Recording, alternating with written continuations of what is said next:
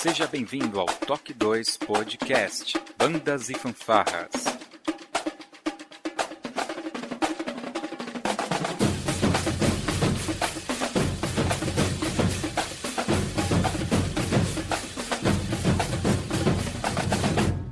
No ritmo da vida, na batida do coração.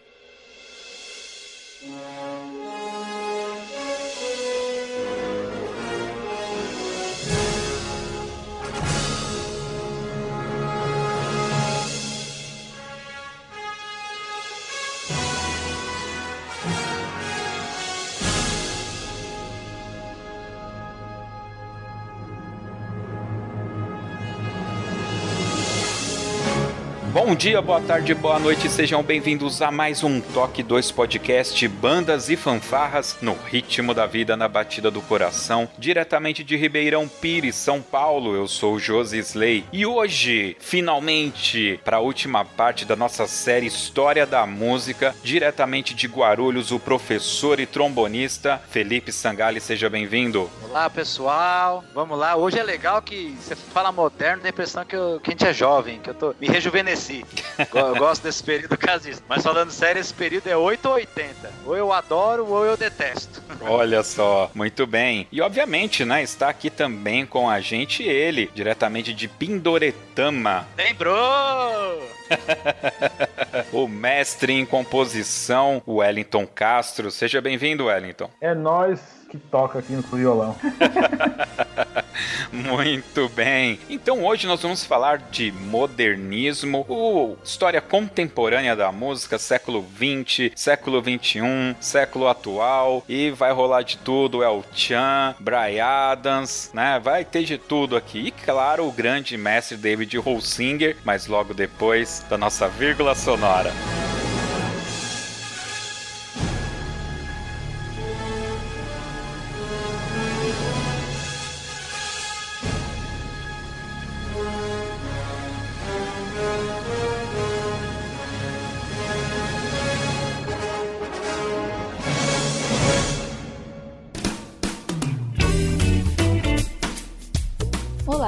Você está ouvindo o podcast do Toque 2 Bandas e Fanfarras, do site toque2.com.br. Você também pode ouvir os nossos podcasts através do aplicativo exclusivo do Toque 2, disponível para os sistemas Android e iOS. Para entrar em contato conosco, você pode acessar as nossas redes sociais através do nosso site, ou então pelo e-mail contato@toque2.com.br. E se você gosta do nosso trabalho e deseja nos ajudar a produzir um conteúdo com qualidade cada vez melhor, acesse a nossa plataforma de contribuição pelo site apoia.se toque 2 e veja como contribuir. Este podcast tem o apoio cultural do Portal Brasil Sonoro. Clique, ouça e toque. Para ter acesso às partituras, visite o site brasilsonoro.com.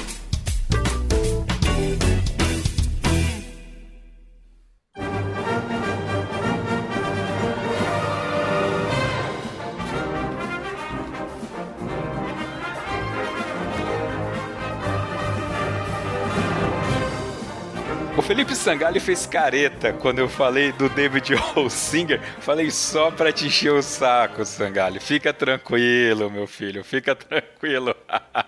Vamos lá. Vamos começar com aquela retrospectiva batuta, hein, Wellington? Vamos lá. Então, a gente está iniciando agora o século XX, século XXI, né? Assim, é, é um período que é, quase sempre a gente tenta falar é, junto, porque no final das contas é, a gente está lidando de pessoas que morreram há pouco tempo e outros que ainda estão vivos, né? Então a gente está no ano 2020. Então certamente, por exemplo, meu sogro ele nasceu em 1929, então ele, ele, ele vivenciou o comecinho, né? Então é, a gente está falando do período aí de, de, talvez de possibilidade de pessoas que ainda estejam vivas, compositores importantes que ainda estão vivos, atuando, né? Ou de, de coisas que foram há pouco tempo, que aconteceram há pouco tempo, né? Então tentando relembrar um pouco do romantismo, então o romantismo ali é, a gente estava numa era é, onde os compositores estavam ali expandindo os caminhos tonais, as opções tonais na, na música, as opções harmônicas. Então eles, eles estavam é, ignorando algumas regras, criando outras regras, mas ainda dentro do sistema tonal, né? E ali no finalzinho do romantismo, ali 1880 e alguma coisa, os compositores já estavam assim meio que fadigados da, da tonalidade, das regras tonais, da coisa triádica, da coisa entre aspas bonitinha ali arrumadinha, tríade bonitinha, né? Então, se a gente olhar para os períodos passados, né, a gente teve todo um, mais de mil anos ali para até chegar, até ser aceito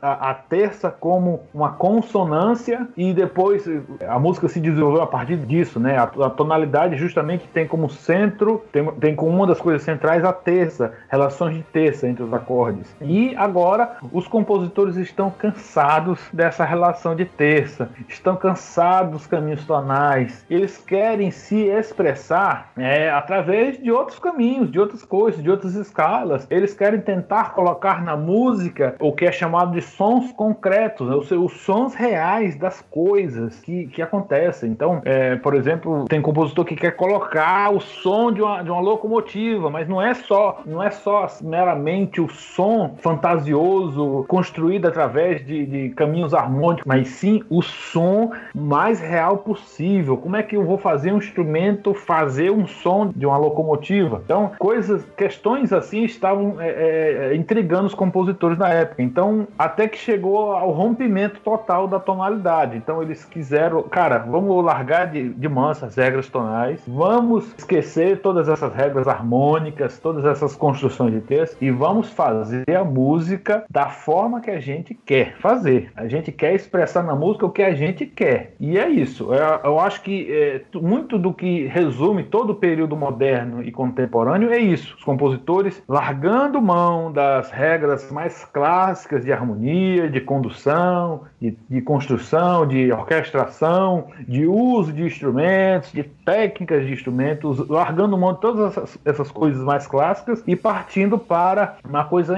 é, interessante, muito legal, que é o experimentalismo. Eles estão experimentando coisas, estão criando técnicas, estão é, desenvolvendo conceitos, é, desenvolvendo técnicas expandidas, estão até desenvolvendo instrumentos para serem usados na, na orquestra, instrumentos não convencionais, não só na orquestra, mas em grupos de câmara. Então é toda uma, digamos assim, todo um, é, esse período dos, séculos 20 e 21, é que até hoje acontece, que é, é, é todo um, um período de experimentação. Eles estão experimentando coisas e principalmente fugindo do lugar comum comum que é a tonalidade. Eu ia fazer um comentário que, assim, com, com todas as aspas, eu, o que eu vou dizer, mas eles estavam tão cansados de regra que a principal regra agora é não ter regra nenhuma. Não nenhuma, entre aspas, como eu disse. Mas eles fugiam realmente das regras, né? Uma coisa muito menos engessada. Não que fosse engessado antes, mas eles fugiam disso. É, eu imagino, né? Você tá vindo de um de momentos muito clássicos, né? Então é, eu entendo é, esse medo de fugir das regras e tal, e de repente, até porque a gente tá falando já de 1900, cara, muito próximo da guerra. Como eu gosto sempre de situar o nosso ouvinte, né? Vamos relembrar aqui. Quando a gente deu datas lá do romantismo, o Wellington colocou na nossa pauta uma data de 1949, o final do ro romantismo, ou seja, boa parte, um pedaço do romantismo invadiu esse momento do modernismo, né, da música contemporânea. Então, eu imagino que músicos mais antigos compositores mais antigos, ainda ficaram presos né, em algumas regras e não quiseram mudar. E novos compositores que foram surgindo já vieram com uma outra cabeça, né? Vide o momento que a gente vive hoje, né? É, a minha adolescência é diferente, totalmente diferente do, dos adolescentes de hoje, né? E para ressaltar aqui temporalmente o nosso ouvinte, vamos lembrar, né, que em, em mil,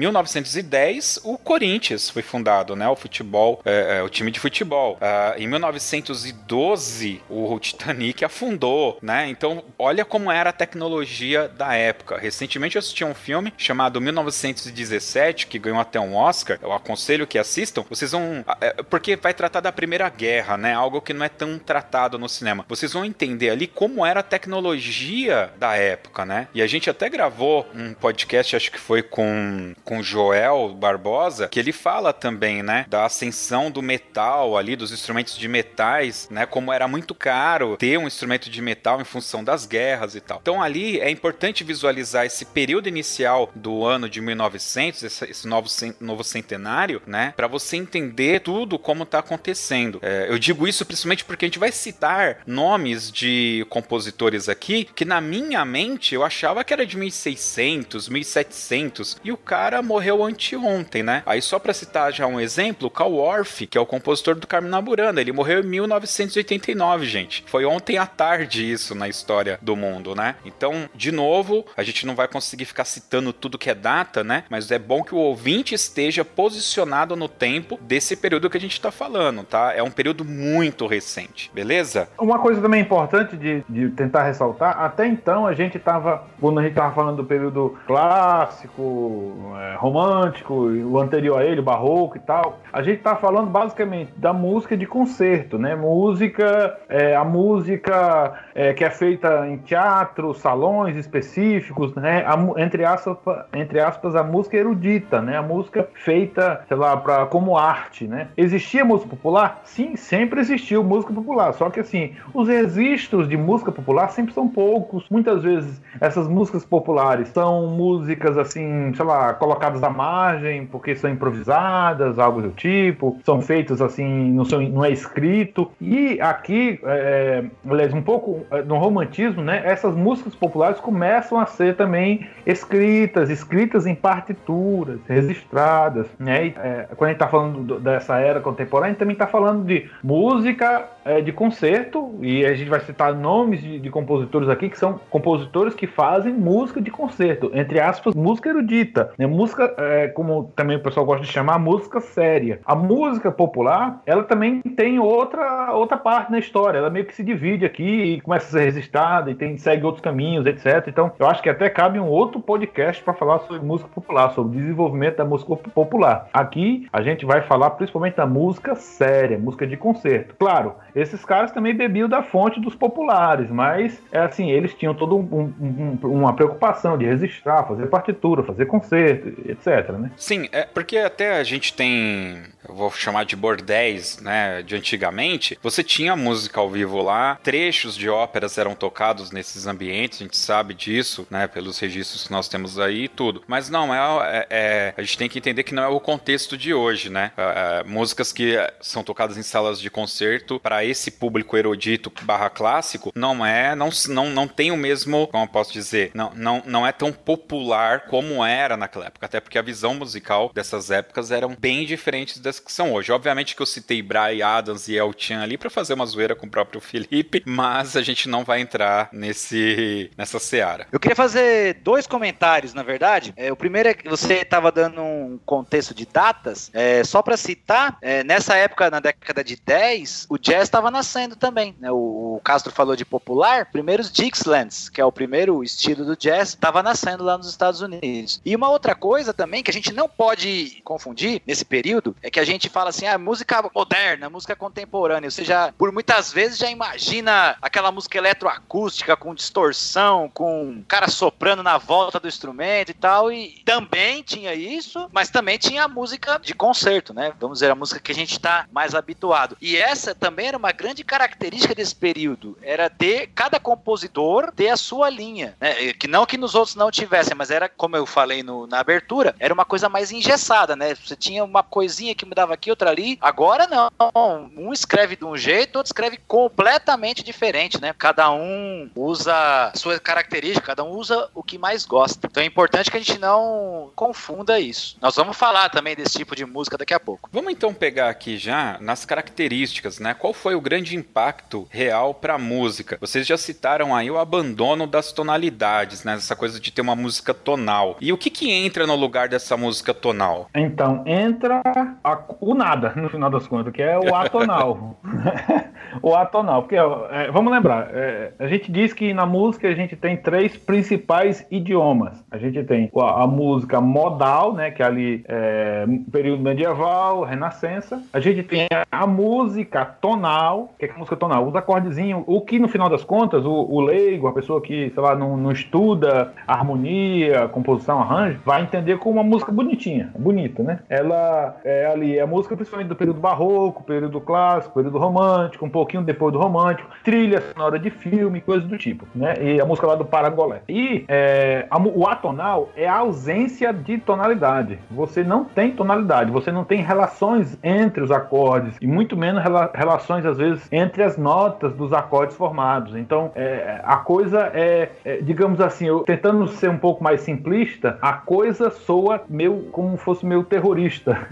um, um, fosse um filme de terror, como se fosse um filme de terror. Inclusive, muitas músicas atonais são usadas com, nos filmes de terror, porque elas geram tensão, geram muita tensão assim no, no espectador. Quem está escutando é, é, músicas atonais, você vai ver, você sente uma, uma angústia, uma angústia porque você não vê acordes, é, você não escuta acordes triádicos, você vai escutar dissonância, dissonância, dissonância, dissonância direto, né? Então aqui meio que inverte a relação relação. No, no, no, período tonal, né, você tem as consonâncias que vão para dissonância e depois resolvem na, em consonância. Aqui você tem principalmente dissonância, dissonância, dissonância e você tenta evitar o, a, a, resolução para uma consonância. Você fica em dissonância, dissonância direto. Né? Tudo isso tentando criar uma poética. Né? E dissonância, quando a gente fala aqui, não era dissonância lá da, da Idade Média, né? Que uma terça era dissonante, né? É a dissonância pesada mesmo que a gente está falando. Segunda menor, quarta aumentada, quartas, é, é. É, sextas diminutas, um cara de,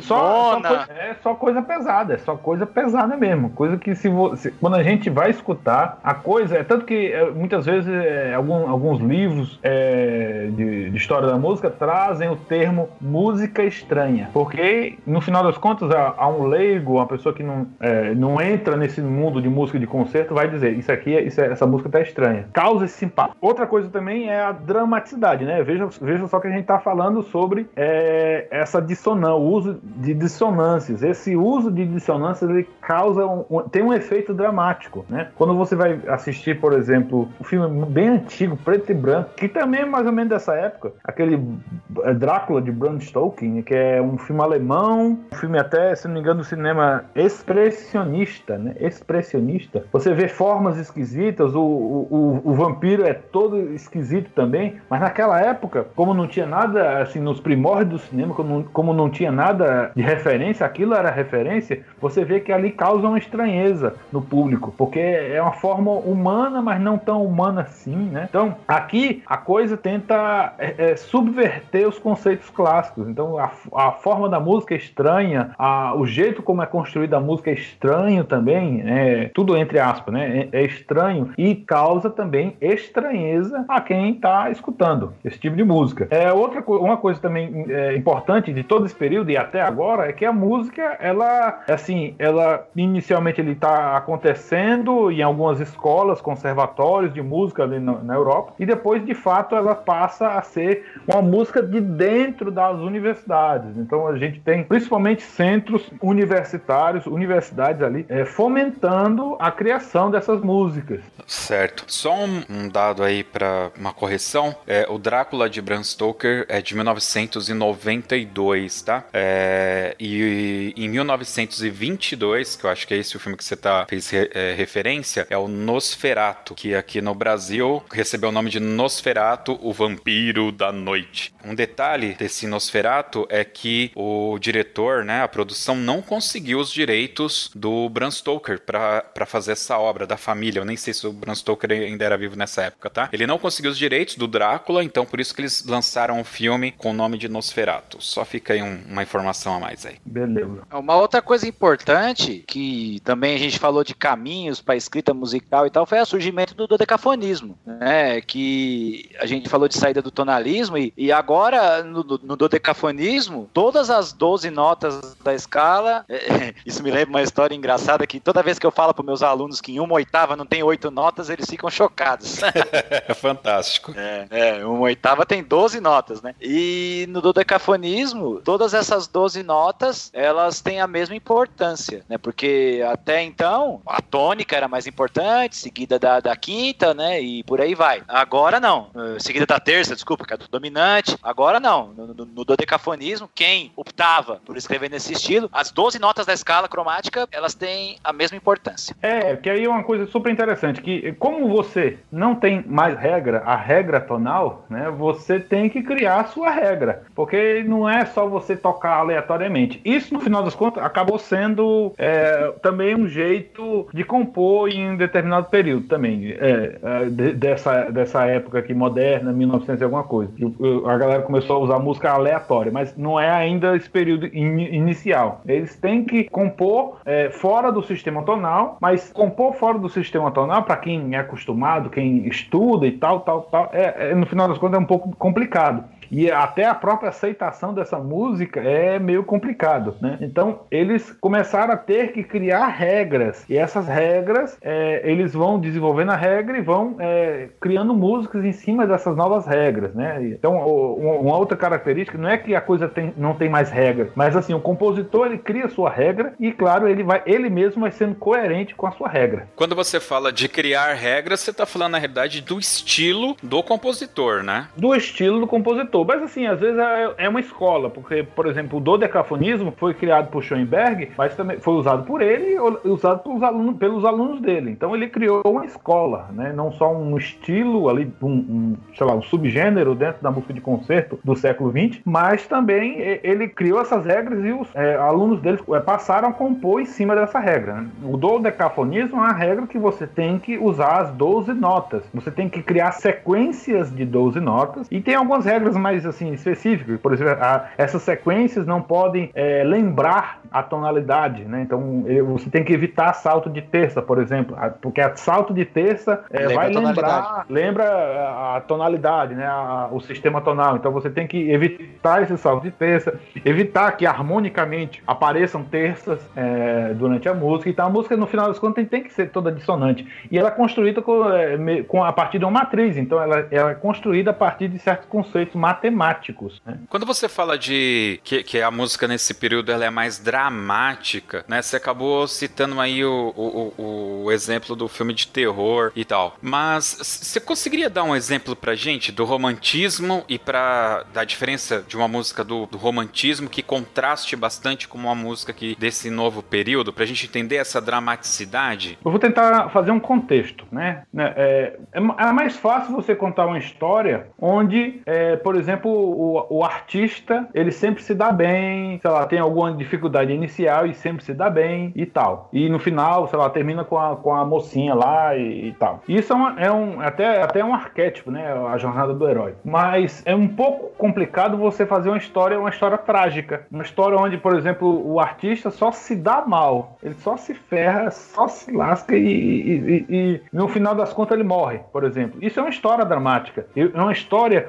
onde no final das contas, não é só sentimento bom, é sentimento ruim. Sentimento ruim. E, bom, na vida de todo mundo, na vida de todos os seres humanos que existem na Terra, você passa por sentimentos bons e sentimentos ruins, né? Claro, talvez você, para entorpecer sua mente, você só queira ver coisas boas. Mas, bom, coisas ruins também acontecem. E coisas ruins também podem virar arte. Eu isso estou tentando ser bem simplista, né? Então, é, existe né, nesse período, nesse início aí, toda uma tensão pré-guerra. Existe também uma, toda uma tensão entre as duas guerras. E isso nem de longe, nem de longe é algo bom. Como é que você expõe isso na música? É, você não vai expor isso com acordes tonais bonitinhos, não. Você vai expor com algo bem dramático, algo bem assim mais profundo, mais negativo, né? Talvez passando por alguns sentimentos bons, mas também incorrendo em sentimentos mais negativos. Então, como é que você coloca isso na música? E isso também é, uma, é um desafio no final das contas, você fazer uma música que soe ter,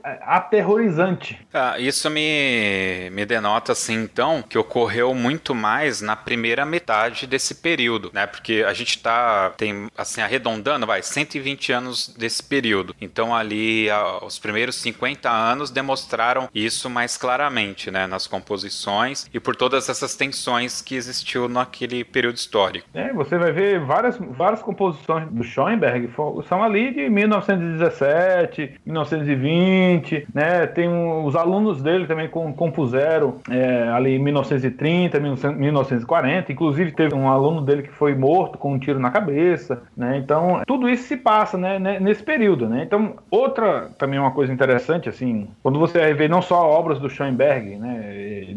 Da escola ali da, de Viena, mas também obras de Stravinsky, obras do próprio Karl Orff, a Carmina Burana, tem toda uma carga dramática ali, um tanto que negativa, ou um, um, um tanto, um tanto que, é, que, que, meio que evidencia o que está acontecendo ali no, no, no, naquele contexto, né? Sim, sim, entendi. Muito bom. Algo a acrescentar aí, Felipe? Não, eu, eu, eu tinha uma, já que você falou do Orff, tem um comentário dele que muita gente conhece o Orff pelo Carmina Burana, né? É, isso, ó, mas a obra dele é vastíssima, inclusive o método de ensino, que é muito utilizado, né? Aquele método que prima pelos ostinatos, né? O pessoal na educação musical, eu que atuo nessa área também, a gente utiliza bastante. Ostinato, pro ouvinte que ainda não, não conhece, é aquela frase tipo bolero de Ravel. Tá, tá, tá, tá, tá, tá, tá, tá, tá tá, tá, que se repete por muito e muito tempo. É, é o ostinato. Então o, o Orff, ele é um cara muito importante. Né? Muitas vezes o pessoal só conhece o Carmina Burana, mas vale a pena pesquisar a obra dele, principalmente o método de ensino. Quem não gosta muito dele é a galera de esquerda, né? Porque ele é fascista.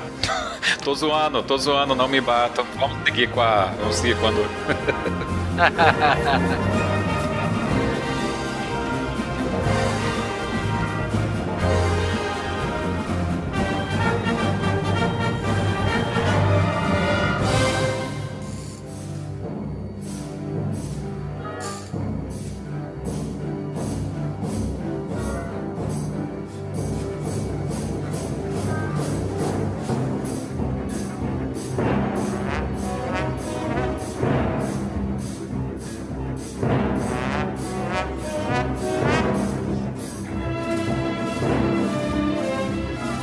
¿Cómo que era a relação nesse período com as universidades, cara? Aí, aí já existia, né, a música na universidade, né? Então, você tem a coisa acontecendo principalmente na, nos conservatórios, né? Até hoje existem vários conservatórios ali na Europa que ensinam, né, a pessoa faz o curso superior de música, a graduação superior de música, a graduação superior de composição, né? Então, isso é, existe, se não me engano, desde o período romântico, né?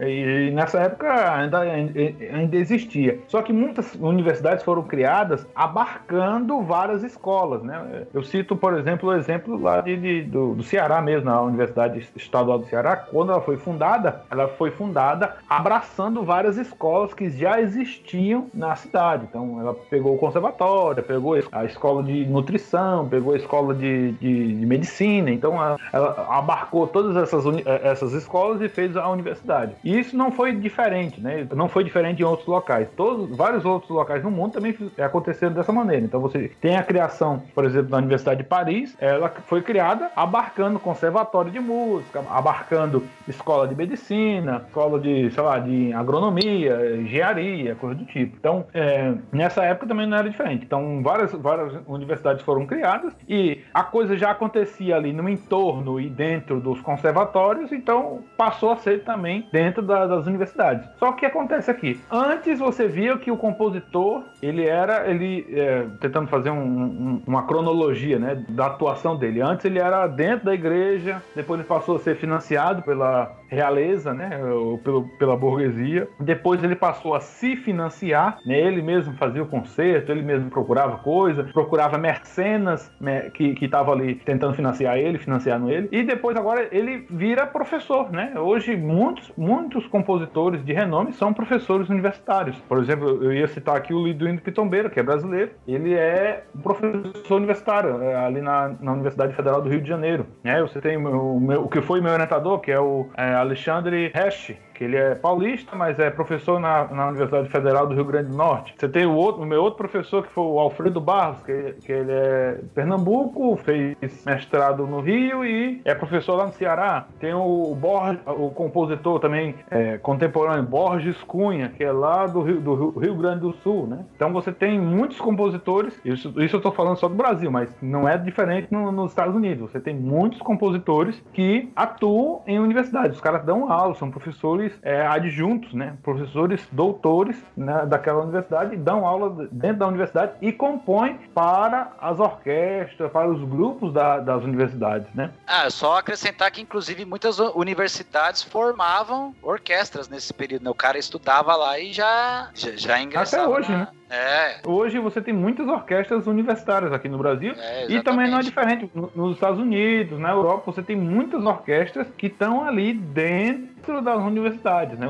A coisa começa ali na universidade, os alunos, o pessoal da orquestra às vezes ganhando bolsas, às vezes sendo funcionários técnicos da universidade. O cara ganha um salário, um salário até razoavelmente bom, para ser funcionário da universidade, mas atuando na orquestra, né? Tem algumas aqui no Brasil acho que tem algumas algumas orquestras universitárias que seguem esse modelo, né? O músico da orquestra, ele é funcionário da universidade, funcionário técnico da universidade. É, e podemos dizer que começou nesse tempo, né? Isso. É, é, é uma coisa assim, porque justamente você tem uma demanda, né? Você tem compositores que estão lá, você tem toda uma demanda de, de, de, de alunos que estão se graduando em música, não só é licenciatura, mas também nos bacharelados, e esses alunos é, vão atuar em orquestras, os compositores precisam de um laboratório para poder fazer sua música, para poder ensinar, né? Então, eu, durante a minha graduação, meu professor me levou na frente de uma orquestra para eu compor para essa orquestra e essa orquestra tocar. Né? Isso foi uma experiência fantástica. E isso acontece em várias universidades, não só no Brasil, mas em todo o mundo. Essa questão toda aí, desses impactos, dessas mudanças que, que a gente teve aí, também impactou na questão instrumental, né? Me parece que o saxofone mesmo foi citado aí que ele foi criado já nesse período, né, da música. Tiveram algum outro instrumento que surgiu com mais impacto nas orquestrações e nesse período, nessa cena erudita? Então, é,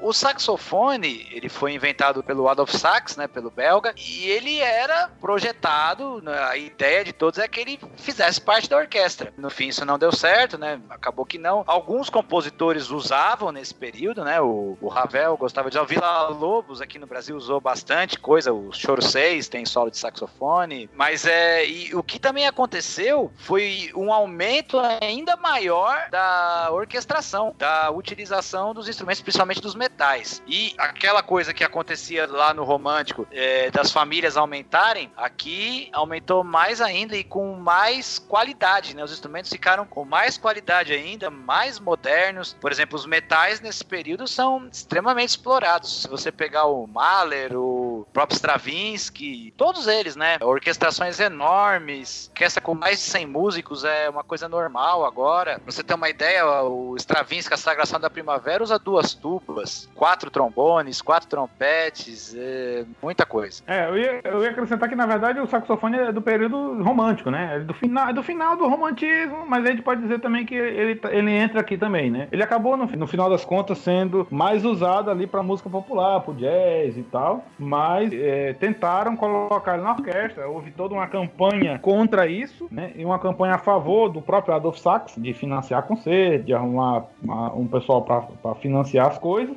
mas é, acabou de, que ele não entrou, né? Não entrou na orquestra. E mais só que uma coisa também desse período sobre os instrumentos é que os compositores estavam procurando vários instrumentos, não só vários instrumentos diferentes, mas estavam procurando a técnicas diferentes para o uso da, dos instrumentos. Então, aqui e até hoje se, se vê muito a você procurar expandir a técnica instrumental. Então, não é, não é nada difícil você botar aí clarinete técnicas estendidas. Você vai, vai achar todo o manual de técnicas estendidas para clarinete. Algumas técnicas, algumas notas diferentes, alguns trinados esquisitos, algumas coisas, algumas possibilidades que nos instrumentos não, que, que a, a, coisa clássica não, não, não traz. Então, lembrem bem, por, por exemplo, exemplo, daquele, daquele Rhapsody in Blue, né? Agora do George Gershwin, se não me engano. Gershwin. Que ele, é, Gershwin, ele tem um, um glissando ali pro clarinete, que não é uma técnica muito clássica, nem de longe. Não é uma coisa muito usada. Mas os caras estavam usando coisas assim. Né? Isso, é, isso eu tô falando uma coisa bem tímida, bem tímida mesmo. Porque no, é, aqui você tem, por exemplo, técnicas, às vezes, de você pegar o arco do violino e esfregar no, num serrote, né? Pra produzir um som diferente. Então você tem, é, pegar o, por exemplo, é, pegar o. bater, você bater, dar uma, uma, uma batida no, no corpo do violino para produzir um, um, som percussivo. É, você tem é, uma outra técnica que é o sultastro, que é quando você toca, é, porque o violino você tem que tocar numa região específica. Você não toca naquela região, você toca antes daquela re região, que é por isso que é sul, sultastro, que é antes, no sul do, do, instrumento, na parte sul, digamos assim, do instrumento. E isso produz um som, um som meio esganiçado, um som esquisito, né? Então você tem toda essa exploração de sons estranhos, porque esses sons estranhos, o, o compositor está tentando, tentando construir uma poética com a música, uma poética que não é, é, sei lá, uma estética, entre aspas, bonitinha, mas sim um som mais aterrorizante, um som mais, assim, mais é, noturno, ou, ou, às vezes, por exemplo, ele tentar imitar som com, sons concretos. Então, você tem ali, no, por exemplo, no, no Vila Lobos, é, quando ele está fazendo o trenzinho caipira lá, você tem no, no início violinos ali de, fazendo harmônicos, que é uma técnica, uma técnica clássica, mas esses harmônicos estão formando acordes estranhos. Esses acordes estranhos não têm nenhuma relação tonal. Ele não, ele não está preocupado com o tonalismo ali, ele está preocupado com o efeito do trem, o som do trem. Como é que ele vai transpor o som do trem para a música? Então ele, ele, muitos compositores estão preocupados com isso. Então, então eles estão é, expandindo a técnica instrumental, usando novos recursos, novos efeitos, criando novos efeitos com os instrumentos mais clássicos e às vezes até criando novos instrumentos, né? Também nesse período é, são criados alguns, alguns instrumentos eletrônicos, né? Com, com toda a revolução é, da energia. É, por exemplo, tem o Telemin. Telemin é um instrumento eletrônico que tem um sonzinho ali meio um violino esquisito, mas que, mas que tem é, é um som, principalmente um som sempre muito glissado. É um instrumento que foi inventado nesse período. Que eu não sei para que que inventaram esse instrumento, na boa. Ah, eu só, só, quero fazer uma errata. A sagração tem três trombones, não quatro. Falei besteira. Dito a sua errata, eu quero fazer um comentário sobre o trenzinho caipira. Ouçam o podcast Toque 2, número 77, onde eu falo sobre a grande locomotiva. É o seguinte, Vila Lobos, o cara é gênio, o cara fez umas coisas bem legais. Eu acho que o trenzinho caipira, ele lembra um trem, mas ele não, não conseguiu. Tipo, foi igual o Moisés lá no, no Silvio Santos. Cara, eu não.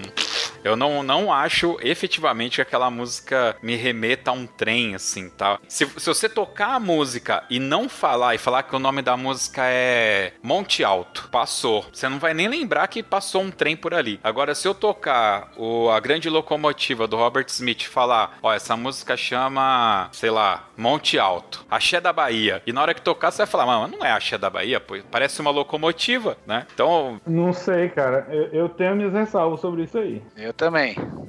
Então, vamos, vamos pro podcast. Tentou, mas não conseguiu. E a gente coloca essas músicas que o cara tentou falar uma coisa e não. E vocês são do contra, hein? Porque eu, eu acho que a primavera lá do Vivaldi remete a uma primavera e o, o Castro insiste em dizer que não também, hein? Caramba, vocês são demais. Primavera eu concordo com, é, a, com Isso aí da primavera, isso aí da primavera e até a, a coisa da locomotiva. Primeiro, primeiro a coisa da, da locomotiva você já escutou muitas vezes. Já tem isso. Quando você escuta muitas vezes, você é, cria uma afeição pela música, cria toda uma relação com ela e você, ao escutar uma locomotiva, uma locomotiva agora, você se lembra dessa música. Né? Então você já criou toda uma relação no seu cérebro. Mas isso é, é importante você entender. Isso está dentro do seu cérebro. Não significa significa que está na música, né? É, é, uma, é uma coisa que, na verdade, é um conceito, cara, muito antigo, remete até à Grécia, a Grécia clássica, que, na verdade, a beleza, a beleza é, propriedade do espectador e não do objeto. Então, na verdade, tudo que você sente ao, ao, ao, ao escutar essa música é você que está sentindo. Não significa que a música de fato tem aquilo, não. E, claro, isso aqui é, é, é, isso na verdade é, um, é, um, é, uma, é até uma sugestão né, de, de um outro podcast que é sobre o belo. Porque é, todo, tudo, tudo que a gente entende de, de beleza, no final das contas, de beleza na música, de toda, toda claro, achar uma música bonita e tal, ou achar senti relações entre sentimento na música, no final das contas, é uma coisa guiada pela cultura. E não, de fato, que aquele objeto traz aquilo. E aqui, no final das contas, nesse período, os caras estão mais preocupados com isso, porque os caras sabem disso. Os caras sabem que, que no final das contas, a, a coisa toda é meio guiada. Então, por isso que os caras estão tentando fazer o que também chamam de música concreta, porque eles usam sons concretos. Né? Isso, na verdade, foi depois. Aqui, gente, aqui até então a gente está falando de música acústica, feito por instrumentos acústicos, instrumentos de orquestra, trombone, violino, etc. E é, com toda essa revolução da eletricidade, os caras inventaram outros instrumentos, inventaram a gravação, inventaram o rádio, né? Inventaram a gravação de fita. E os caras aqui, eles estão fazendo música agora também com outras coisas, com sons do dia a dia. O cara pega o som de uma locomotiva, um som real de uma locomotiva. Aí você ninguém pode dizer que ali não parece uma locomotiva, porque é o som real de uma locomotiva. é, é, acontecendo. O cara pega, grava o som, aquele, aquele som, submete esse som a alguns efeitos, sei lá, faz um, algumas colagens, etc. E isso passa a ser a música. É a tal da eletroacústica, né? É, é aqui a música justamente a música, na verdade não é eletroacústica, é música eletrônica mesmo, eletrônica concreta, concreta, porque aí depois os caras começam a usar, é, não usar mais sons concretos, os, cara, os caras passam a usar, isso, isso na verdade já com a, com a revolução com, é, que o computador pro, é, propiciou, os caras passam a usar só sons sintetizados e às vezes na verdade nem sons mais sintetizados, só os efeitos para fazer a música, só o cara pega só, um, só a re reverberação de uma sala e faz uma música a partir só disso, né? Só desse, dessas ondas sonoras que é, essas ondas sonoras são que notas, são o quê? Ninguém sabe que diabo é isso, mas o, o, cara faz música a partir daí. Eu queria falar uma coisa, já que, já que você falou muito de da impressão de quem ouve e tal, da impressão que passa, tem uma música desse período que é, é fantástica, é uma curiosidade bem bacana. É uma música que ela só causou impacto, ela só pôde ser executada com a concepção que o cara quis uma única vez. E essa música, todo mundo já ouviu falar, eu acho. Muita gente já ouviu falar, que é o famoso 4 minutos e 33 segundos do John Cage. Essa música é o seguinte: essa música ela consiste em o pianista, ela foi feita para piano. Então o instrumentista entra em cena, entra no palco, senta lá e conta 4 minutos e 33 e não toca nada. Aí você vai falar, poxa vida, mas que coisa é essa? Sim, a música é o barulho que o cara vai fazer, é, enfim, é, é, é aquela tosse, reação da plateia. Da, da é, é, isso que é, que é a música. Ela foi feita em 1952. Ela foi feita em 1952 e, e agora sim, todo mundo que for tocar agora, ela não vai ter mais o mesmo impacto que todo mundo já sabe. Ela vai estar lá no programa 4 minutos e 33. Ah, o cara não vai tocar nada. Aí o pessoal vai, enfim, fazer outras coisas, plateia e tal. Mas é uma coisa bem, bem importante essa música e bem diferente, bem extravagante. É algo experimental, né? É mais uma performance performance do que uma música propriamente dita, né? Mas no final das contas, é, é ela, abriu margem para outras músicas, né? Por exemplo, é, todo, tem todo o conceito agora de paisagem sonora, que esse conceito de pa paisagem sonora é, também remete ao conceito de ecologia acústica, que foi criado ali pelo Schaefer, que também é um educador musical, né? Ele, ele fala muito da, de você escutar, da, da, coisa de você escutar. E isso ele, ele passou a compor músicas a partir de sons concretos vindos na natureza. Então ele, sei lá, por exemplo, ele ia, ele ia num campo lá do Canadá, num campo assim bem ermo, sem tecnologia, e gravava, sei lá, seis minutos ali daquele, do, do som daquele campo. Isso é a música. E isso é a música, né? E isso tudo foi propiciado a partir também do, do tratado de objeto, do, dos objetos sonoros de Pierre Chaffet, que é um francês também, que fazia música é, eletroacústica, e também desse conceito do John Cage, né? De você não escutar sons musicais, mas sim escutar o resto.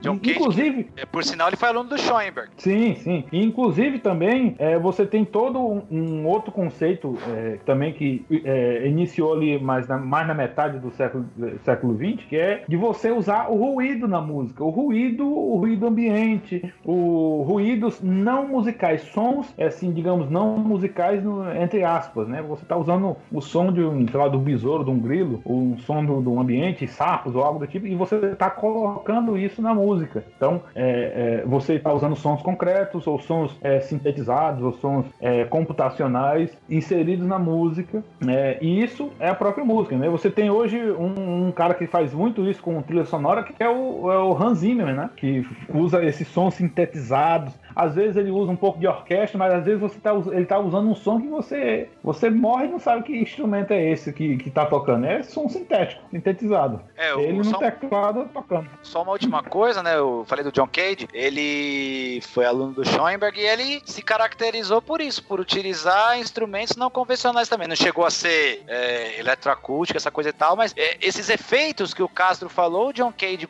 buscava muito. É soprar em volta de instrumento, é soprar ar no instrumento é, é tocar coisas é, não convencionais. Vamos dizer assim que o John Cage foi um, um radical. Radical. Que aí você, você, no final das contas, você quebra de fato com toda a tradição da música tonal, porque você, é, inicialmente os compositores estavam quebrando com a tradição da música tonal, usando, sons musicais ali, sons de instrumento, mas assim, com regras matemáticas, etc. E depois você tem todo um movimento de, de música que os caras querem, não querem mais nem usar som, sons acústicos, sons de instrumentos acústicos, querem usar coisas é, não convencionais mesmo. Se vai usar, vamos usar um teremim, por exemplo, exemplo, né? Vamos usar gravação de fita, vamos usar todo. Tem, tem músicas aqui, às vezes minimalistas, que, que os caras fazem com a partir de cortes de fita, que quando você vai ver a música dura 10 horas, mas o cara tá sempre usando sons minimalistas ali, sons que vão é, se repetindo, se repetindo, se repetindo, mas que criam toda uma ambiência. E aqui também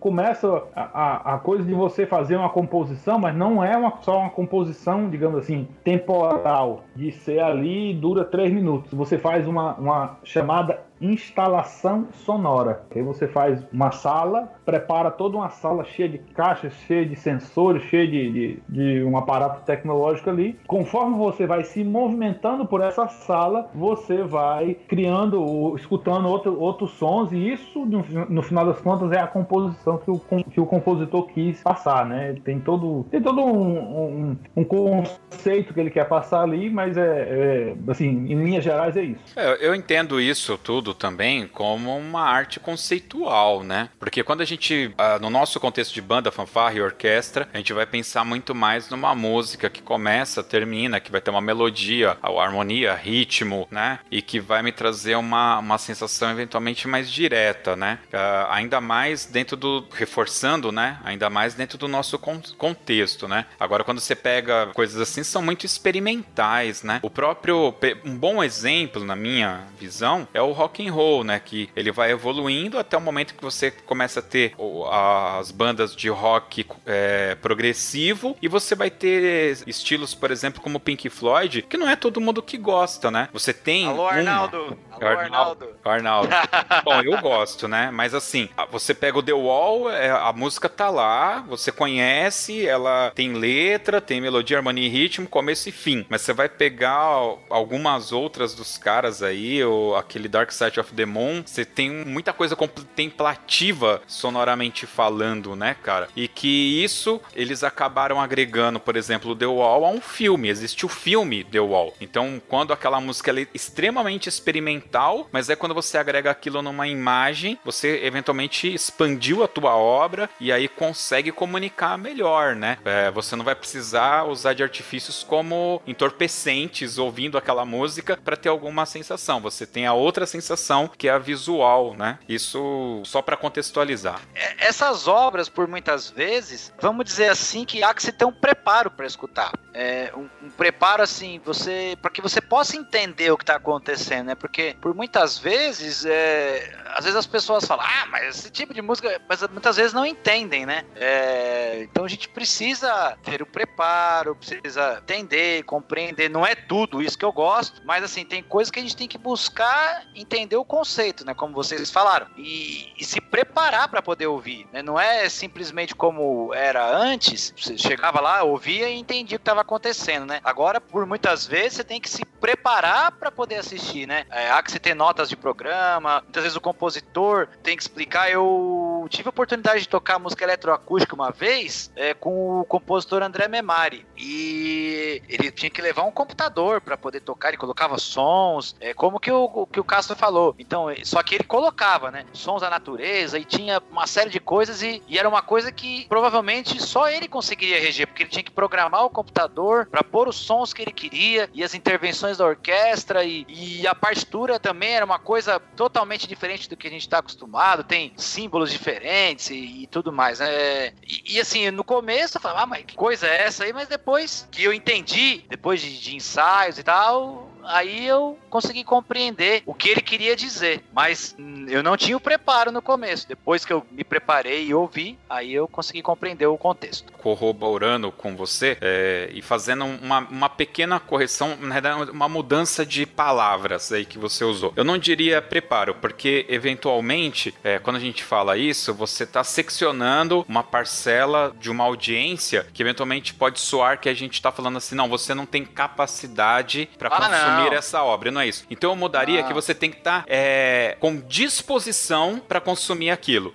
Você isso, vai entrar naquilo, você sabe que é algo diferente, que eventualmente você nunca viu e pode ser que você não, não vai conseguir a obra na totalidade, tá? Isso... É tipo assim, dar uma chance pra música. Dar uma chance, assim. ó, deu uma chance. E aí eu vou dar um exemplo, como eu sempre gosto, com o cinema. Tem um filme chamado O Homem Duplicado, com Jake Gyllenhaal, que é o cara que fez o Mistério, o filme do Homem-Aranha. O Homem Duplicado é da, do mesmo autor daquele livro lá do Ensaio para a Cegueira, me fugiu o nome do cara agora. O Homem Homem Duplicado, ele tem uma sacada nele, um lance com aranhas. E eu sabia que tinha esse, esse subtexto no filme. Eu assisti o filme, eu posso te contar o filme, e. Mas o que aconteceu? Como eu não tinha esse conhecimento mais profundo da obra desse autor, eu fui até certo ponto. Então eu vi a história, a história tá lá, eu tive a sensação de ver um filme, só que eu não peguei a obra na totalidade. Para eu entender o contexto das aranhas, eu tive que depois e dar uma pesquisada. Quando eu pesquisei e vi o que significava as aranhas naquele filme, o filme tomou outro contexto para mim. Então, esse tipo de obra, como você citou, Sangali, é isso. É uma música que eventualmente você não está habituado, não é o estilo de música que está acostumado e que você vai consumir isso, mas eventualmente depois você vai ter que buscar alguma outra coisa. E deixa eu explicar eu também. Diria, é,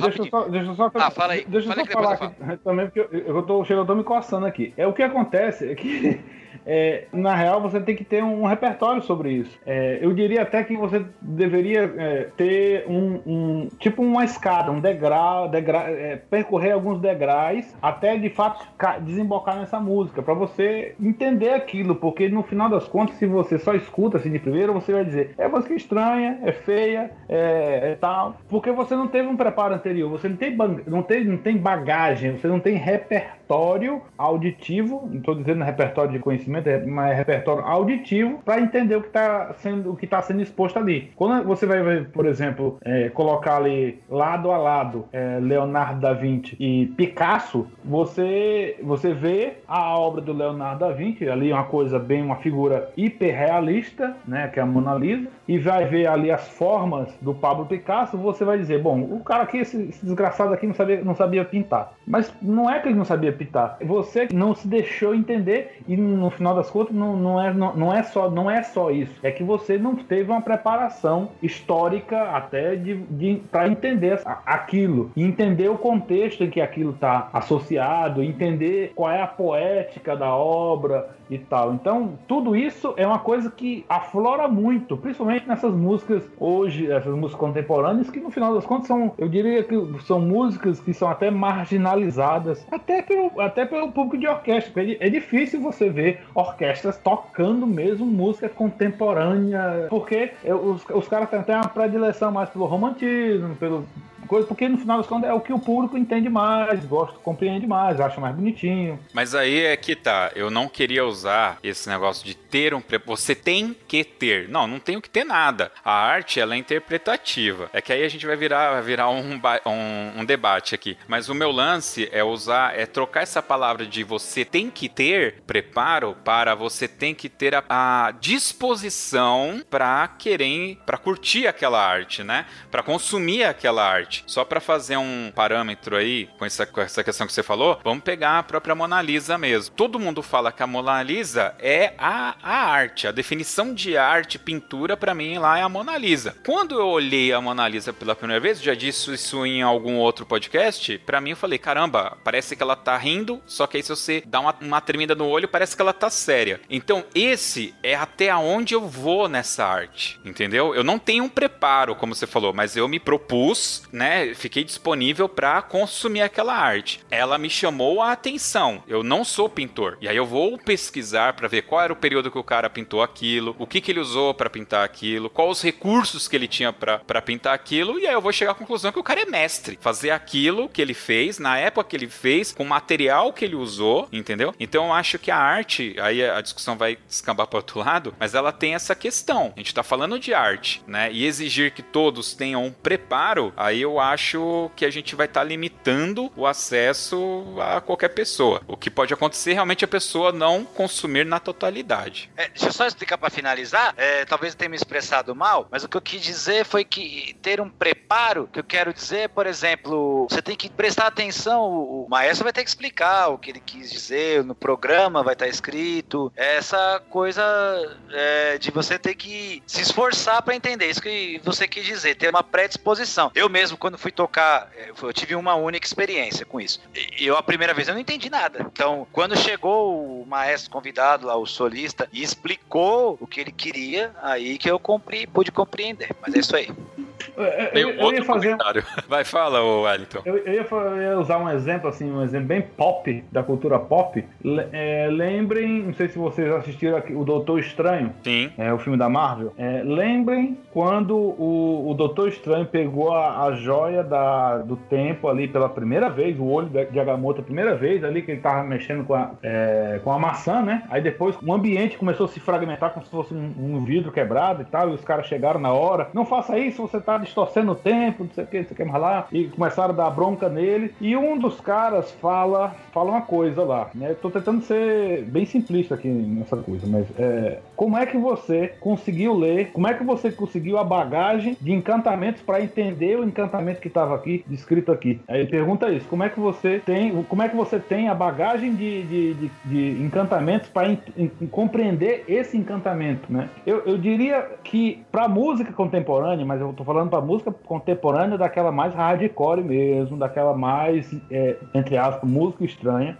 Enfim, você precisa ter um, um, um, uma certa viagem em outras composições, talvez mais brandas, talvez tal, para você entender aquilo. Porque se você não tiver, você só vai dizer que é feio, só vai dizer que, sei lá, esquisito, é estranho, tal, tal, tal. E é por isso que no final das contas, hoje, essa música é, é tá ali dentro da, dentro da universidade, sai, algum, aqui e acolá sai, algum, tem vários compositores que se destacam, tem vários lo locais e escolas que buscam esses compositores e, né, por exemplo, é, eu tenho um, um, cara que é, é, o Fábio Facó, Que se não me engano tá aí em São Paulo agora. Ele é do Ceará, tá aí em São Paulo e agora ele ganhou uma bolsa para ser é, compositor residente lá na Iugoslávia. Então ele vai viajar depois da pandemia para Iugoslávia para compor diretamente lá para um grupo durante um ano, recebendo uma graninha lá legal para ele se manter, etc. E mas só que isso tudo em torno em torno da universidade ainda, porque o conceito, to, todo o conceito da coisa é meio complicado de explicar para o público, porque o público está mais, mais acostumado com a música tonal. Então, você pode mostrar Moza para sua mãe que ela vai entender mais fácil do que Schoenberg, porque o tonalismo, todos esses conceitos, todas essas coisas que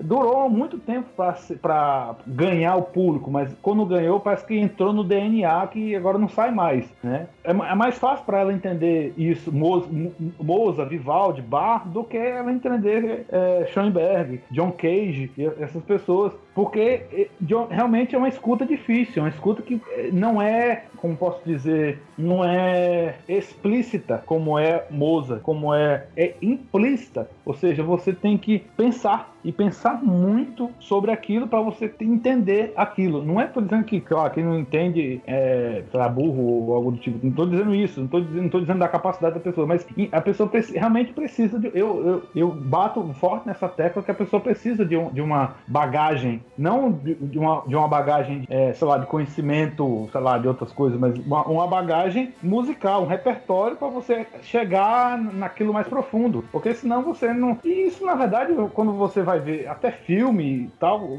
para você entrar em determinados filmes, você só entra porque você assistiu outros e você entende, entende como é que é a sistemática daquele filme, etc. Então, essa, essa é uma discussão bem complicada quando chega nesse período, porque realmente remete muito a essas coisas que são implícitas e explícitas, né? Então, a música contemporânea é muito implícita. Então, realmente, é, você tem que olhar e olhar bem atentamente, olhar, olhar com os ouvidos, né? bem atentamente para a música para você começar a entender, arranhar a superfície do entendimento do que é aquilo. Mas no, no final das contas é, é, é, difícil você chegar ao entendimento pleno. É que é assim, isso é muito complicado, cara. A gente vai ter que ter um podcast só para discutir isso, porque aí é diante belo, do que então, mas é que, é que diante do que você falou, eu vou citar um exemplo mais prático ainda. Em 89 eu assisti o Robocop, primeiro Robocop. E o que que eu assisti? Um filme de um cara que vira um, um, policial robô, detona todo mundo e ele é o herói da história, tá? Hoje, com 40 anos, eu assisti o filme de um cara que virou robô e ele mostrou que o mais humano de todos que estavam naquela, naquele embrólio político e social, ele era o mais humano, mesmo sendo metade máquina. Então eu acho que essa questão, é, a, a arte, ela foi acessada por mim no momento e eu fiz uma leitura dela, eu me diverti, ela me atendeu e depois, quando eu acessei ela em outro momento, eu senti tudo aquilo que eu já tinha sentido antes, mas alguma coisa. E aí sim, o repertório que você falou de vivência pesou, entendeu? Ele, é, esse peso ele vem depois. É, é aí é realmente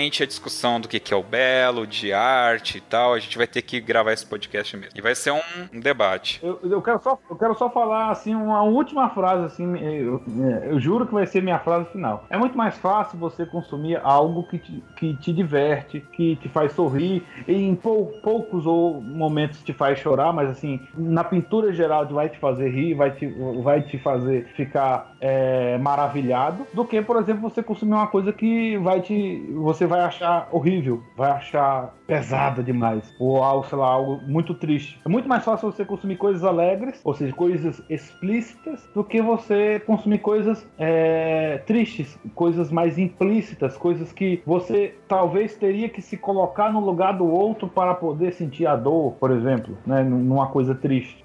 Que aí você vai vivenciar de fato a, emoção da cena. Então, com, com a música contemporânea acontece muito isso. Então, você, você tem que entrar na música para é, de fato consumir a música. E como é que você entra na música? Se às vezes você não está entendendo como é que é o contexto, como é que tá ali, o que que, sei lá, o histórico do compositor, o que que a peça quer dizer, etc.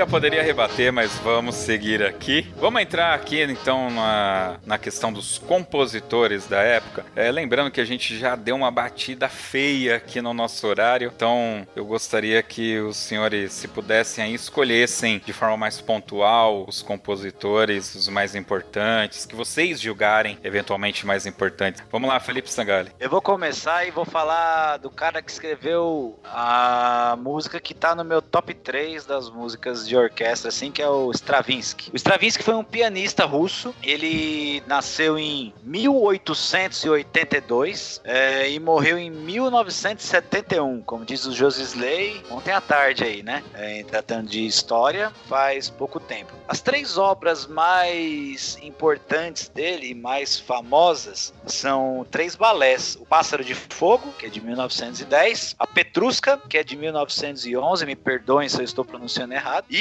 a cereja do bolo, que é a, a música que eu mais gosto, que é a Sagração da Primavera, de 1913. É, a Sagração da Primavera foi uma obra que revolucionou e chocou na estreia, porque, por exemplo, ele começa com um solo de fagote agudíssimo, que não era muito usual à época, e ele colocou uns compassos quebrados. Ele tem 3 por 16, tem 5 por 16, enfim, é uma partitura bem complexa e com uma orquestração gigantesca com uma harmonia chocante e assim é muito legal. Eu gosto muito e, e, recomendo que todos ouçam. Então, esse é um dos compositores mais importantes da época. É, um compositor também bastante importante da época é o, o Arnold Schoenberg. É, o Arnold Schoenberg, ele nasce ali em Viena é, em 1874, né, ali, sei lá, meados ali ainda do, do romantismo, né? E ele faleceu em Los Angeles, Estados Unidos, em 1951, né? Ele é, um, é austríaco, né? Nasceu na Viena e ele é de família judia. Então, é, imagine que na época da guerra, da Segunda Guerra Mundial, ele teve que sair, né? Da, da, da Áustria, onde ele vivia, porque ele ia, iria ser perseguido. Foi ele foi que criou toda essa relação de, de do dodecafonismo, do da primeiro, na verdade, ele criou o serialismo. O serialismo é que é toda uma relação matemática que você vai é, serializar, criar séries para poder compor uma música. E uma dessas séries, uma das possibilidades de séries é a você serializar as notas musicais. Então ele serializou as notas e isso foi chamado de dodecafonismo. Então ele você compunha a partir de uma série organizada de notas. Essas notas deveriam ser dispostas de, de maneira a não expressar a tonalidade, então você tinha que organizar elas para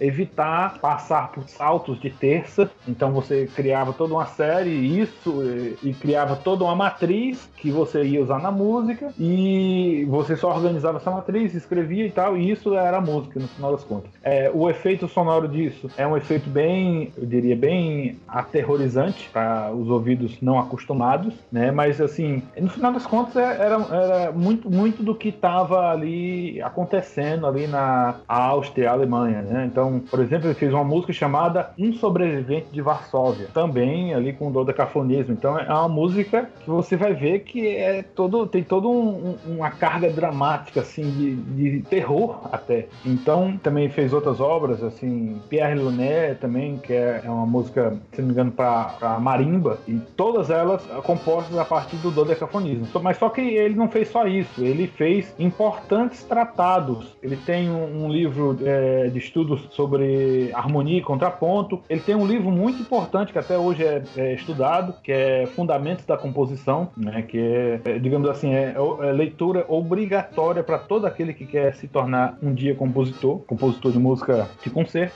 É, e ele, ali, quando começou a guerra mesmo e todo o nazismo, ele se muda para os Estados Unidos e vai ser professor em uma universidade. Próximo aí, Felipe. Bom, eu já falei do John Cage, né? Que ele era um cara muito importante. É, a gente pode falar um pouco também do, do Vila Lobos, né? que ele, embora ele tenha várias características, mas ele também, de certa forma, revolucionou aqui no Brasil, né? Muitas músicas dele têm acordes, assim, bem chocantes e bem legais. Ele, ele usa muito essa questão de pôr o, vamos dizer, entre aspas, o brasileirismo na música, né? Ele tem aquela. Inclusive, tem até um choro dele chama Alma Brasileira, né? Então, ele é importantíssimo. Ele nasceu em 1887 e morreu em 1959. Então, ele tem uma obra vastíssima. É, eu gosto demais também das obras dele. Recomendo. É, ele também é, ele, ele tinha toda essa questão da, da brasilidade. É, digamos assim, é, é ele é ali como se fosse um romântico moderno, romantismo, modernismo ali, né? Porque ele, ele tem todas as, essas ideias nacionalistas e aqui no Brasil essas ideias nacionalistas começaram com Alberto Nepomuceno, né? Mas ainda assim a música ainda tinha uma, uma cara ali de música clássica, música música romântica,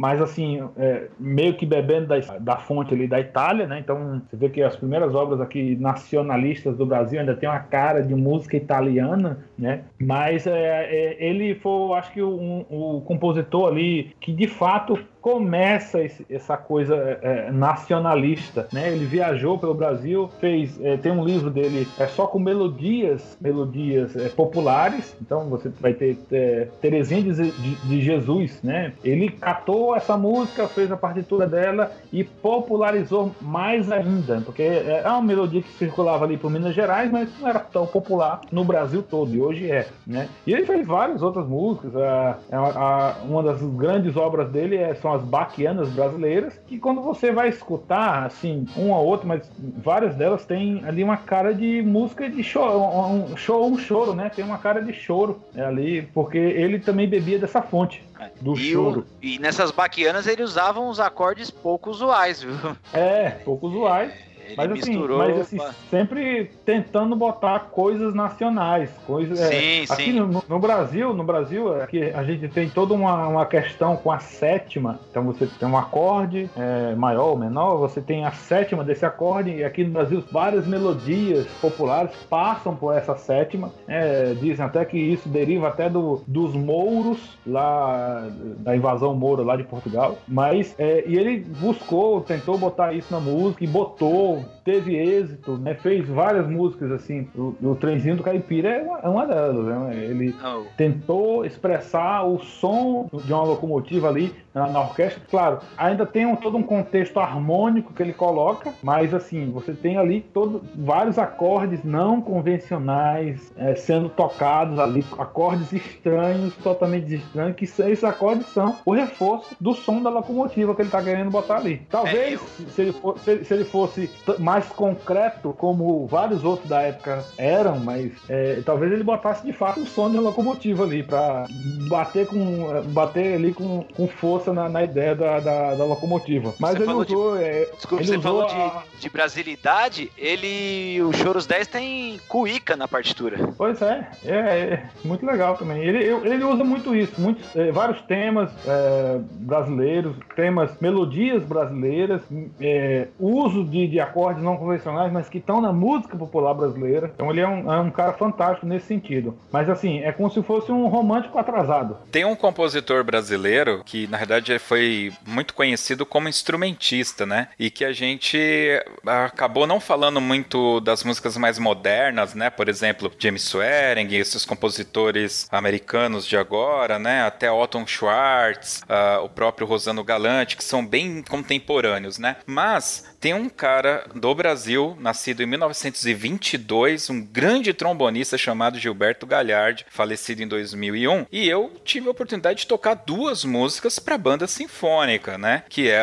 o Cantos Nordestinos e o Trompeta da Espanha, que, que eram composição dele. E eu não tenho certeza se o Olé Brasil também era dele, esse aí eu teria que pesquisar, tá? Então é, ele também foi um compositor e instrumentista, e obviamente com muito mais reconhecido como instrumentista do que como compositor, mas deixou aí a sua contribuição também. E eu queria emendar aqui com outro cara, compositor, que tem sim uma grande relevância, ainda mais para nós que somos trombonistas, a gente acabou esquecendo de falar dele, que é o Glenn Miller. O Glenn Miller, trombonista, morreu cedo, morreu com 40 anos em 1944, e ele, como trombonista, como instrumentista, eh, entrou pro exército, se tornou capitão, depois major, foi tomar conta da banda do exército, uh, e aí a história, eu não pesquisei para falar isso, mas me parece, uh, por histórias que ele uh, ia com a orquestra dele, né, se apresentar para os soldados e tal, e tem uma música dele que eu toquei, cheguei a tocar, chamada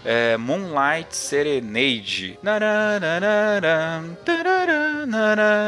Cara, que é linda, diga-se de passagem, né? E fica mais bonita conforme a idade vai batendo também, né? E tem uma outra que aí eu não toquei, mas eu sei que é dele, que é o Indemon, que todo mundo conhece. Na década de 80 tinha teve remix dessa música, que é aquela do saxofone, né?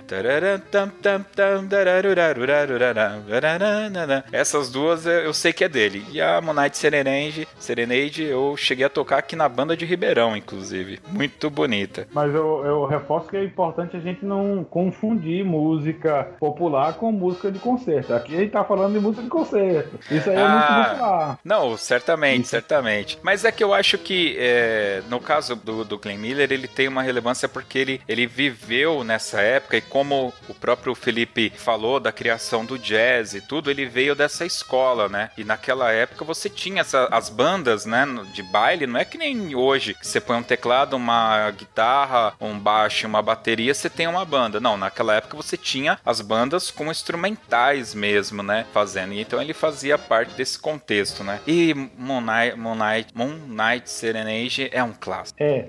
Mas é, eu até entrando nessa discussão da, da, da música, é, música erudita de concerto contemporâneo, né? É, ocorre que meio que, digamos assim, você sai de um período romântico onde a música predominante é a música tonal, né? As pessoas iam para assistir orquestras tocando Wagner, né, Strauss, Beethoven, etc. Música romântica, música tonal. Aí você tem os compositores que estão cansados, compositores de música de concerto, que estão cansados disso, estão cansados, estão saturados dessas regras. E os caras, não, cara, eu não quero compor assim, nem, nem que a vaca tussa eu quero compor mais isso. E os caras criam outras regras, criam uma música estranha, uma música com, é, que nega o tonalismo, que nega todas a, a terça e etc. E você tem a, toda a criação da música popular. E a música popular, no final das contas, principalmente essa música aí do começo, e até agora, são músicas que têm uma, uma relação mais direta com o classicismo e com o romantismo. Então, peraí, você tem um público, um público que era cativo, que pagava ali para assistir a orquestra, e você tá vendo os caras não fazendo mais isso, não fazendo mais esse tipo de coisa. E tá vendo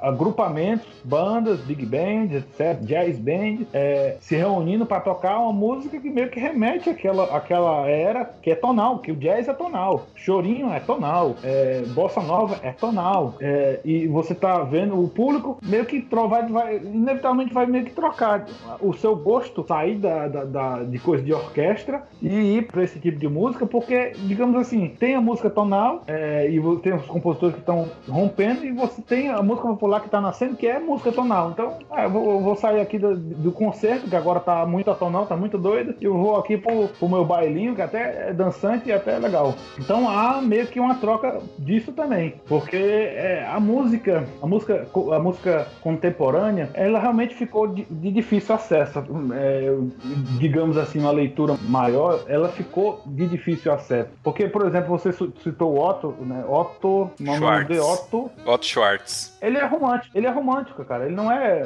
música contemporânea. Ele é compõe poemas é sinfônicos, a maioria dele. É, então não, não é uma música, não é uma música não é uma música contemporânea, não é uma música do berço contemporâneo. É contemporâneo porque ele nasceu no período contemporâneo, mas assim, o estilo da música é romântico, é tonal, não é música atonal, entende? Entende. Bom, pessoal, a gente listou aqui também para falar sobre Coworth, mas a gente vai preparar um podcast muito especial sobre Carmen Naburana e vamos falar, obviamente, obviamente, do Carl Orff. Tem aqui um cara que Temos é... uma- falamos um pouquinho do Call Orff. Falamos, Falei falamos do- bastante. do. E tem o cara aqui do Mortal Kombat, que também era compositor, o Johnny Cage. Quem que John Cage, já falamos dele.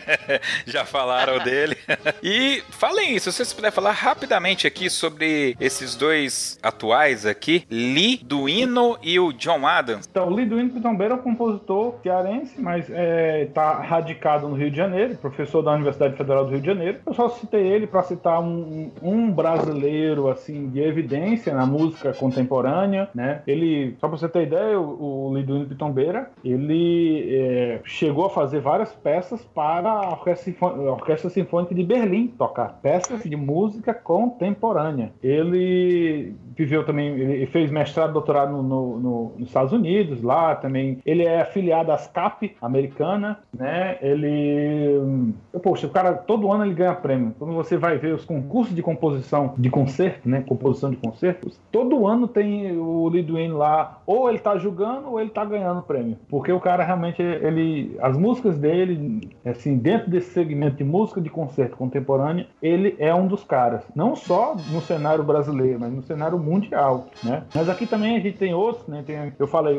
tem o Alfredo Barros, que foi meu professor na Universidade Estadual do Ceará, também ganhou vários prêmios na- é, nacionais e internacionais. Tem é, no Rio Grande do Sul, você tem ali o Borges Cunha, que também é professor da Universidade Federal do Rio Grande do Sul, também vários prêmios é, nacionais e prêmios internacionais. É, o Arthur Antunes, que é, acho que não me engano, é na Universidade Federal de Brasília também, que tem vários prêmios nacionais e internacionais, e inclusive ele, ele, ele é bem doidão para você. Ele tem um perfil no, no, no Instagram, no, no Facebook, você, você acompanha ele, você vê ele ah, compondo as coisas assim, é, as coisas mais doidas do mundo. e bem legal, ele, inclusive ele compõe ópera ao estilo é, contemporâneo, no estilo contemporâneo, né? É, mas isso no final das contas é difícil o pessoal tocar aqui. É mais o pessoal da Europa, o pessoal dos Estados Unidos que toca. O pessoal do Brasil é difícil tocar as peças dele, né? Eu, o próprio Liduino mesmo, o Liduino, as peças dele mais regionais, o pessoal toca aqui no Brasil, mas as peças dele compo- com, contemporânea ali, com força, com escrita maluca, com, com som aleatório, é mais Europa e Estados Unidos que consomem. O pessoal do Brasil aqui não, não parece que não é, é complicado, né? Complicado. E tem o John, Ab- John Adams, que também é um compositor, ele, ele também é um compositor contemporâneo. Ele, ele é um compositor é, ali meio é, minimalista, porque também é uma coisa que a gente esqueceu de dizer ao longo do podcast que aqui na música contemporânea abriu vários subgêneros, subgê- vários subgêneros. Então você tem compositores impressionistas, expressionistas, música concreta, música eletrônica, música compu- computacional, paisagem sonora, é, música regional, música contemporânea regional, né? É, e tem minimalista. É, o John Adams é um compositor minimalista. Ele tem uma peça que é o Ritual das Máquinas, que eu acho, cara, é uma peça fantástica. Ela é uma peça contemporânea, com a escrita mais doida do mundo, mas quando você vai ver, é é uma música que soa bem. Soa muito bem. é, acho que todo mundo que gosta de, de, de música do período romântico, música do período clássico, vai gostar desse tipo de música, mas ela não é do período romântico, não é do período clássico, ela é realmente escrita em escrita contemporânea. Quando você vai ver a partitura, cara, você tem que lá, fazer um doutorado para você conseguir tocar essa música, porque ela é muito difícil. Muito bem. Bom, pessoal, é, até pegando um gancho aí do, do Wellington, que ele citou, que a gente esqueceu de falar alguma coisa aí durante o programa, é, não dá pra gente falar de tudo. Obviamente, como falamos nos outros podcasts, esse não é um podcast definitivo sobre música contemporânea, moderna e atual. Aqui a gente pincela e a ideia é que o ouvinte crie o interesse e pesquise mais sobre o tema, né? E até corrigindo a gente, né, Felipe? Se a gente passou alguma coisa equivocada aí pra vocês, tá bom? Bobagem é o que mais a gente fala. O, o que o Felipe não sabe dá uma biblioteca, né, Felipe? Várias bibliotecas. Várias bibliotecas, é isso aí. Muito bem, vamos então pro Dica Cultural? Então vamos lá.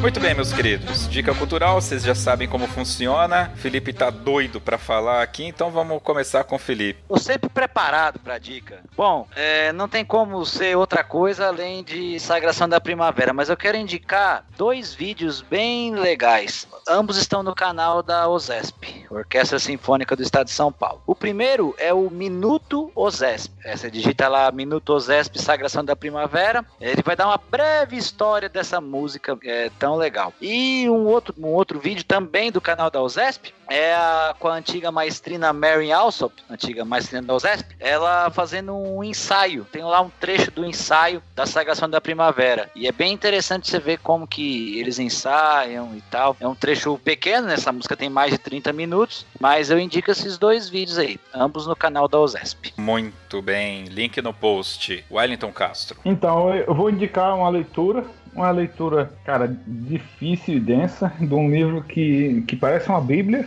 e, e não tem figuras, que é O Resto é Ruído. É um livro, é, é, o, o, título do livro é O Resto é Ruído, Escutando a Música do Século XX, né, que é um livro do, a, deixa eu ver o autor aqui, Alex Ross, que é esse livro é um livro que justamente vai explicar todo o contexto e todo todo contexto onde essas músicas foram criadas, os principais autores, os principais compositores, toda a poética que eles queriam evidenciar com a música. Então é um livro assim interessante se você de fato quer entender a música do século 20 e, é, e essa música estranha. Inclusive, se eu não me engano, esse termo música estranha é ele que o Alex Ross que, que, que cunhou. Música estranha. Muito bem, vai ter link aqui no post também. E eu vou fazer uma indicação aqui de um filme, já que a gente teve ali um momento muito de discussão sobre a questão da arte. Eu vou indicar para vocês, na verdade, três filmes: uh, Donnie Darko, uh, o Poço e ba O Babadook. O Babadook e O Poço são originais da Netflix, você acha fácil, tá? E o Doni Darko estava no catálogo, não sei se ainda está lá, mas você acha fácil aí para assistir. O que, que esses três filmes têm em comum? Se você não é um cinéfilo, você só vai enxergar a, o superficial desses três filmes, tá? E você vai encontrar vários vídeos no YouTube explicando esses três filmes, tá? E aí eu vou deixar um spoiler aqui, por exemplo, exemplo, do filme Corrente do Mal, que é uma sátira, eu não diria uma sátira, mas é um, é um arquetipo ali que vai falar sobre a doença DST, sobre a DST. Esse, esse é a crítica do filme, a DST e a forma como a sociedade vive hoje e se vai se contaminando com a DST. E ali é tá representada num filme de terror, tá? Mas isso não está lá no filme. Você só vai saber isso se você acompanha cinema, você vai sacar que essa é a mensagem mensagem que o filme está passando. E esses filmes que eu falei para vocês, eles todos eles têm um subtexto e para todos eles, se você não compreender, você vai lá no YouTube depois e vai buscar vídeos que é, atendem, né, a essa demanda de explicar. Eu vou deixar, obviamente, já os links aqui no post para facilitar para todos vocês, beleza? Eu poderia citar mais uma coisa. Olha só. Ele não ia engolir essa, né? Ele não ia deixar passar. Não, não, não. Vai lá. É porque, é, é porque eu, eu fiquei aqui me coçando. Eu ia citar o livro, né, o, do Alex Oy, porque é um livro obrigatório, né? Quem algumas universidades é, trazem é, no currículo, né? Você tem que ler, por exemplo, a, um livro chamado A Música Ocidental, que é, é a história da música ocidental, que vai até o romantismo. E para para a, a, música do período moderno, contemporâneo, você tem que ler o Alex Ross. Né? Então é, é, uma leitura acadêmica mesmo. É, é, por isso que eu falo que é um livro denso, é porque realmente é grosso, parece uma Bíblia, e, e ele não tem figura. É só, só leitura mesmo, leitura pura. Mas só que é um livro acadêmico, então é um livro técnico. Mas eu, eu queria citar uma coisa assim mais, entre aspas, light, que é uma série da Netflix chamada Midnight Gospel. Eu não vou falar muita coisa, você assiste e você vai ver a viagem que é. Nada é pior do que Rick e Morty. Vamos agora agora então para o Toca na Pista.